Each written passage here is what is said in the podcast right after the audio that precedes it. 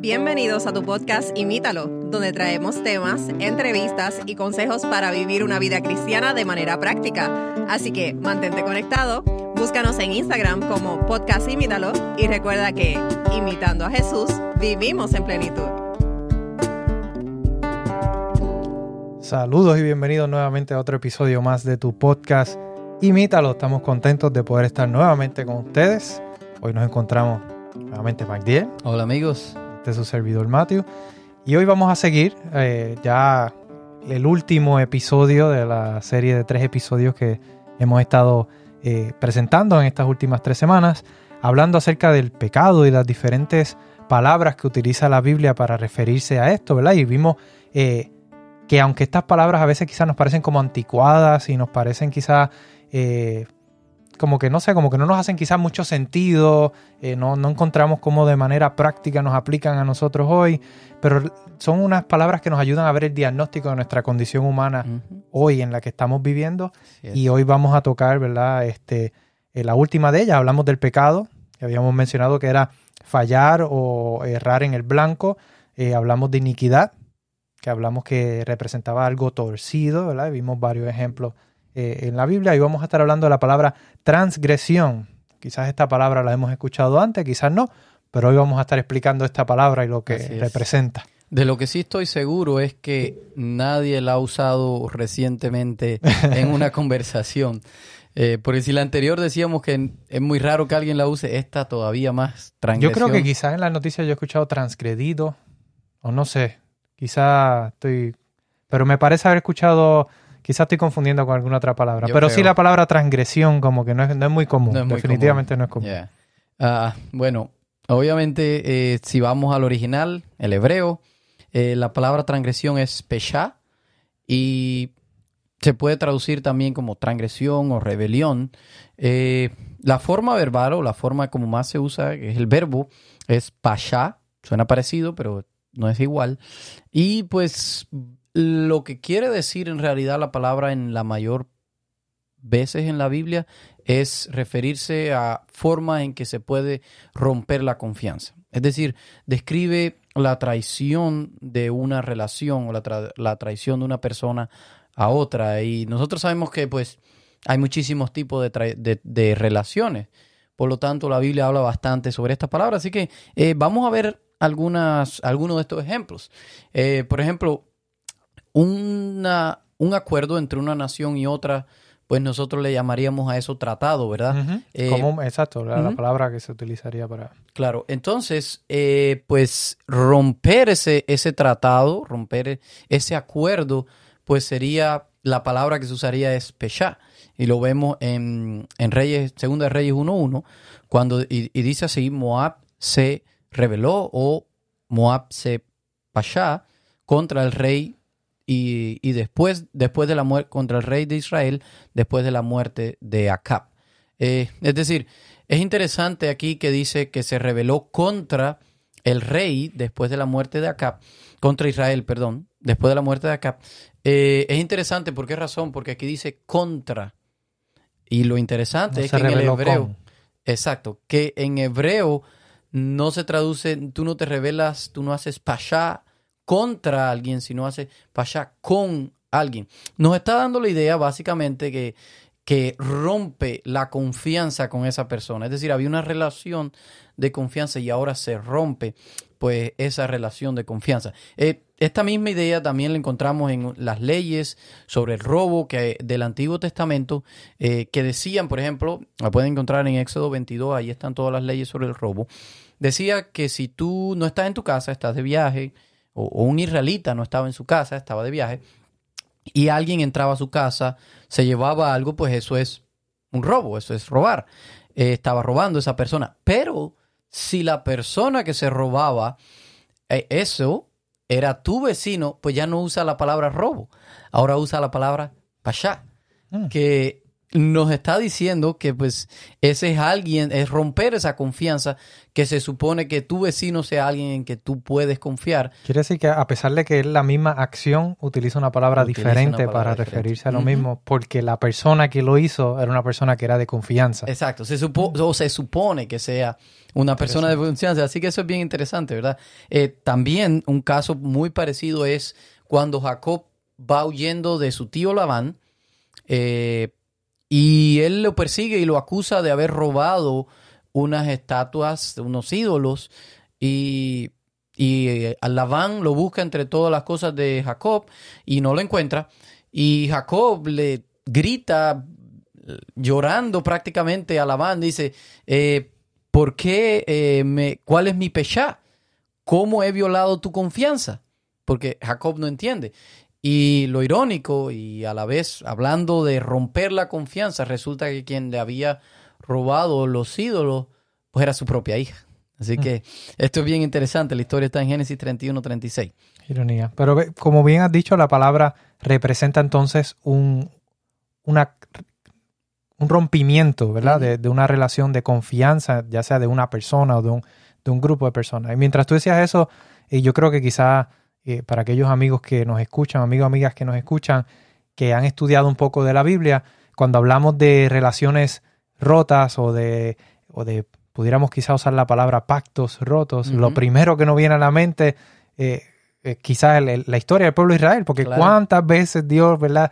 Eh, llamaba al pueblo de Israel, hacía un pacto, hacía, eh, entraba en esa confianza con el pueblo y el pueblo venía y rompía su parte, su Y promesa. es interesante que es una palabra bastante común para referirse precisamente a lo que hacía el pueblo de Israel con Dios. Lo usa frecuentemente. Y tan, tan reciente como ellos saliendo de, de Egipto, Porque salen de Egipto, Dios abre el mar rojo, pasan y, y está fresquecito todo eso en su memoria, ah, y luego van entonces que, que Moisés sube al monte Sinaí para encontrarse con Dios, y ellos están abajo y habían hecho una promesa de, de serle fieles a Dios y de cuidar a los pobres, más sin embargo, sabemos por la historia que, lo primero no que hicieron fue ah, construir un becerro de oro y comenzar a Ni adorarlo. siquiera había bajado Moisés. y ni siquiera Moisés había bajado de- de- del monte. Así que eh, por, a consecuencia de estas acciones de- del pueblo de Israel, a consecuencia de esta ruptura o de este pechado, ¿verdad? Porque rompieron esa confianza, eh, el Señor entonces levanta profetas para enfrentar al pueblo de Israel y dejarles ver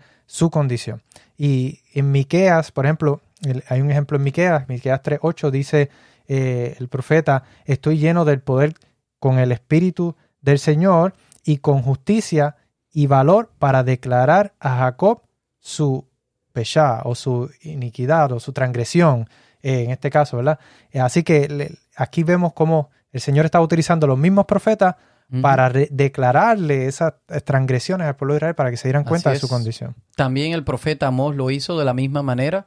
Él acusa a los israelitas de Pashá y específicamente los acusa de idolatría y de vender a los pobres. Y es interesante que el versículo dice literalmente vender a los pobres por un par de sandalias. Eh, eso me llamó la atención. Eh, también el mismo profeta Amós acusa también a otras naciones, por ejemplo a Tiro, diciendo que él capturaba ciudades enteras para luego venderlas como esclavos. Eh, eso lo encuentra en Amós 1.9. Los amonitas también dice que también Amós los acusa y no tiene que ver amonitas con Amós, eran unas naciones vecinas, eh, de asesinar a inocentes solamente por agrandar sus fronteras. Allí el capítulo 1 de Amós ustedes a encontrar todas estas acciones. Sin embargo, lo interesante es que eh, para Amós todos estos actos eran violaban la confianza que debería existir entre seres humanos que son hechos a imagen de Dios. Y él vio cómo estos líderes de estas naciones eh, ignoraban la justicia, incluso justificaban el maltrato solamente por beneficio del país, por, enriquecerse o por, por la seguridad.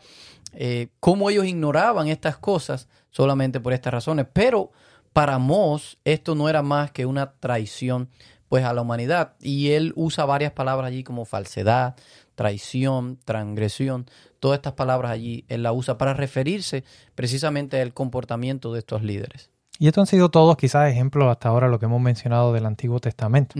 Pero la Biblia no, no solamente habla de este concepto de la transgresión en el Antiguo Testamento, también se utiliza en el Nuevo Testamento. Y precisamente el, apóstol Pablo eh, desarrolla esta idea de, los seres humanos rompiendo las relaciones utilizando la palabra griega paráptoma, ¿verdad? Y esta palabra representa entonces eh, lo mismo que representaría el pesha en el hebreo, eh, así que, y hace referencia a esto, Pablo, ¿verdad? Hace referencia a la historia de Adán o de la humanidad, donde rompemos, ¿verdad? En el caso de Adán rompe también esa relación con Dios y busca su propia eh, como autoridad para discernir lo que es bueno y, lo que es malo, ¿verdad? En sus propios términos. Y Pablo llama esto paráptoma. Y, y esto es lo que da paso, ¿verdad? A la, una cadena de traiciones que lo vemos a lo largo de la, de la historia de la humanidad, relaciones rotas, violencia y muerte. Pero damos gloria a Dios, my dear, porque eh, no todo se queda en el caos y en la destrucción y en lo malo, ¿verdad? Eh, Romanos, precisamente Pablo escribe eh, en Romanos 5.15 que por, si por la transgresión o la paráptoma, el pashá en el hebreo, ¿verdad? Eh, si por la transgresión de uno murieron muchos, mucho más la gracia de Dios y el don, eh, mucho más la gracia de Dios y el don por la gracia de un hombre, Jesucristo, abundará, abundaron para muchos. Es decir, a pesar de nuestra transgresión, por lo que vino a ser Cristo Jesús por nosotros, abundó la gracia para todos nosotros. Y esa idea, ese concepto lo vemos plasmado en la Biblia, el, hecho de que Dios estuvo dispuesto a enviar a su Hijo para que nosotros como humanidad no nos destruyéramos a nosotros mismos por esta traición, que no, no, tuviéramos que sufrir las consecuencias del pecado si no queríamos, sino que tuviéramos la oportunidad de a través de, la vida, del sacrificio que hizo Cristo Jesús, poder recibir que Él sufriera esa, la paga de esa traición, de ese pechado, de ese paráptoma, ¿verdad? Del que habla la Biblia, de esa, de esa transgresión, que fuera Cristo quien la sufriera y no nosotros. Así que él, tú, él se llevó la peor parte y nosotros podemos tener, eh, gracias a ese sacrificio, eh, una, una, la oportunidad de vivir la vida eterna con nuestro Señor. Eso es así. Y Pablo aquí está usando la imagen, ¿verdad? En, en Romanos 5.15 eh, está usando la imagen del, siervo sufriente que menciona Isaías también. En el capítulo 53 vemos varios versículos. en el episodio anterior hablamos también hablamos un poco, exactamente, hablamos un poco y hicimos referencia al mismo capítulo de Isaías 53. Y específicamente los versículos 6 y 9 nos hablan acerca de esto. Y dice allí, pero el Señor hizo que cayera sobre él el pecado, la iniquidad eh, o la transgresión de todos nosotros. Se dispuso con los Peshá, o los impíos, con los impíos, aunque no había hecho violencia ni había engañado, eh, ni había engaño en su boca. Así que vemos aquí cómo Pablo está haciendo referencia a esto mismo, a que vino Cristo Jesús a, hacer ese sacrificio por cada uno de nosotros para que tuviéramos la oportunidad, Matías, de que este no sea nuestro final, final triste, sino que podamos tener un final feliz. Y Mateo, lo interesante es que esta es la historia que encontramos en toda la Biblia. Si nos damos cuenta, esto es lo que hemos visto con todas las palabras anteriores y ya está el, el final de la serie, pero hemos visto esa, esa constante, cómo el ser humano se revela contra Dios en las distintas maneras, ya sea con eh, acciones retorcidas desde, que vienen desde lo más profundo, o ya sea a través del pecado por fallar, o, a través de romper la confianza, pero siempre Dios se encarga, en vez de dejarnos a, a, la, a la consecuencias de nuestras acciones, Dios se encarga a aquellos que estén dispuestos y quieran dejar que Dios se encargue de este. Y esta es la fascinante historia de la Biblia, cómo Dios responde a nuestro pechá y a nuestro paráptoma, siendo confiable en lugar de nosotros, porque nosotros hemos roto esa confianza. Hemos transgredido. Hemos transgredido. Pablo dice que Jesús, que en, en, Jesús Dios tomó responsabilidad por todas nuestras traiciones, abriendo así un camino y una nueva forma de ser verdaderos humanos, humanos a la imagen de Dios. Y este camino es un camino de fidelidad, un camino de confianza e integridad. Y este fue precisamente el tipo de humano que fue Jesús y es el tipo de humano que Él quiere que nosotros seamos, el tipo de humano que Él quiere crear en nosotros. Y Mateo, yo no sé si al, concluir ¿verdad? esta serie, yo no sé para ti, pero para mí ahora reflexionando en las tres palabras que hemos visto y en la, lo que representan, la diferencia entre las tres, yo me pongo a pensar, cada una describe lo, lo grave o lo sucio que estamos en el pecado, la, la condición real nuestra, que aunque no nos guste reconocerlo, es una condición crítica.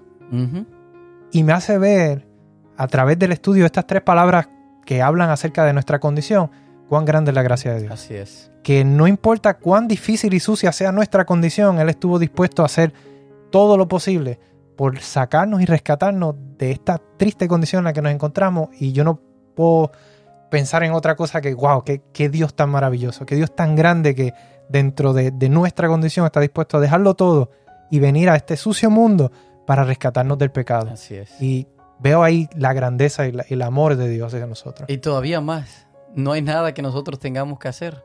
Solamente es dejarlo, como decíamos en, la en el episodio anterior, que Él cargue eso sobre Él. Él quiere hacerse cargo de eso. Él quiere hacerse cargo de nuestras transgresiones, iniquidades y pecados.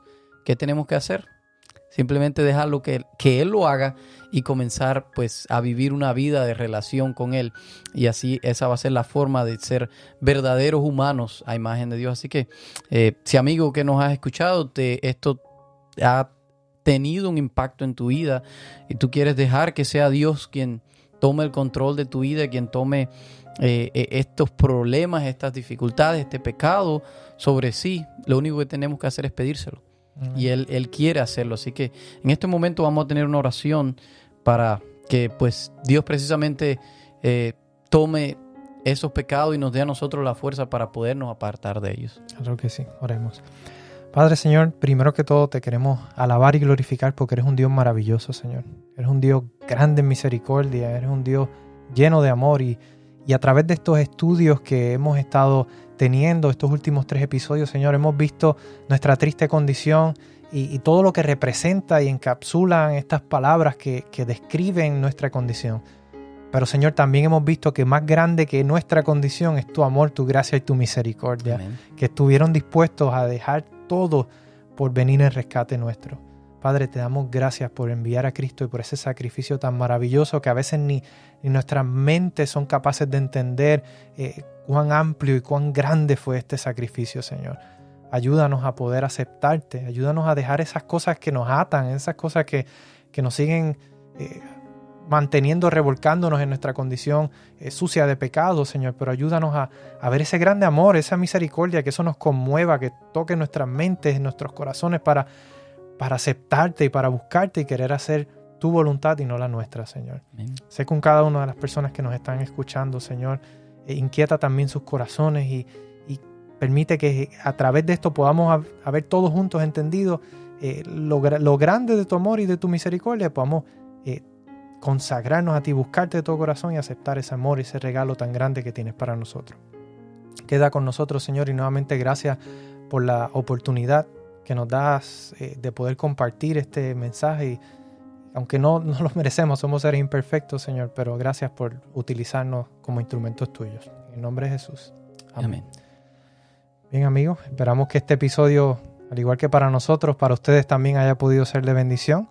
Les invitamos a que se mantengan conectados. Tenemos muchos otros episodios que vienen por ahí, ¿verdad? Esperamos que puedan ser de mucha bendición como lo han sido estos últimos y será entonces hasta una próxima. Les esperamos. Gracias por escucharnos. Envíanos tus preguntas y o sugerencias a través de Instagram a Podcast Imítalo o por correo electrónico a imítalo.wpssda.org.